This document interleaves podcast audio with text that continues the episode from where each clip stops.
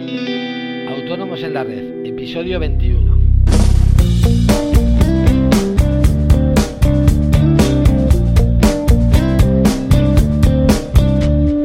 Hola a todos y bienvenidos un viernes más a Autónomos en la Red, el podcast en el que hablamos de todo lo que rodea al mundo de los autónomos, de impuestos, de inspecciones, en fin, ya sabéis. Antes de nada, recordaros que si queréis hacerme alguna consulta, sugerencia o lo que sea, podéis hacerlo a través del formulario de contacto en nuestra web, asesoríafiscalautónomos.es. Hoy ya es viernes y como lo prometido es deuda, vamos a terminar la miniserie que hemos dedicado a las inspecciones de Hacienda y en concreto veremos qué debemos hacer ante una de ellas. Eh, me gustaría empezar en cómo nos comunica Hacienda el inicio de una inspección, porque creo que es importante que tengamos claro cómo actuar. Eh, normalmente todo comienza con el envío de una carta, bien certificada por correo postal, bien mediante su envío telemático a nuestra dirección electrónica habilitada. Aunque para las sociedades es obligatoria esta dirección, para los autónomos no, por lo que lo normal es que se, se reciba por correo certificado normal. Eh, lo primero y muy importante es que anotemos la fecha en que se ha eh, recogido perdón, dicha notificación, eh, pues a partir de ese momento es cuando empiezan a correr los plazos y no queremos una multa por no atender un requerimiento, ¿verdad? Mm, a partir de la recepción del requerimiento pueden producirse tres situaciones distintas. La primera es que soliciten la revisión de la documentación de manera telemática o su presentación en el registro de Hacienda. La segunda sería que solicitasen nuestra presencia en la delegación de Hacienda que nos corresponda. Y la tercera sería que se presente un inspector en nuestro domicilio fiscal.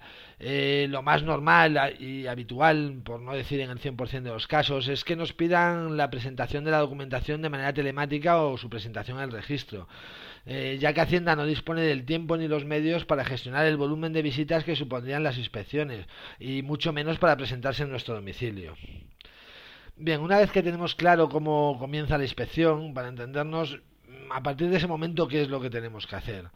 Pues es simplemente lo que hay es que enviar a la mayor brevedad el requerimiento con la fecha de recepción a tu asesoría y ellos se encargarán de todo. Al menos es nuestro caso, pero estoy seguro de que la gran mayoría actuarán de la misma manera. Eh, la asesoría revisará las declaraciones, preparará y ordenará la documentación necesaria y procederá a presentarla telemáticamente en Hacienda.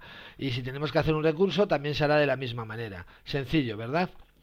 Pues ya estás listo para hacer frente a una inspección de Hacienda sin morir en el intento, siempre y cuando no tengas ingresos ocultos, gastos sin justificar o cualquier otro problemilla de ese tipo, claro. De todas maneras, mejor no tener que probarlo, ¿verdad?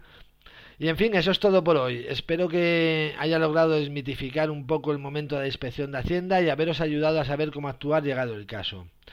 Eh, bueno, ya llevamos cuatro semanas, 21 programas y lo único que puedo decir es que muchas gracias por estar ahí, escuchando. Y no olvidéis que este es un podcast para vosotros. Y ya de paso, tampoco olvidéis pasaros por iTunes y valorar el podcast con 5 estrellas para que podamos llegar a más personas como tú. Disfrutad del fin de semana y aprovechar para descansar y desconectar, aunque solo sea un poco.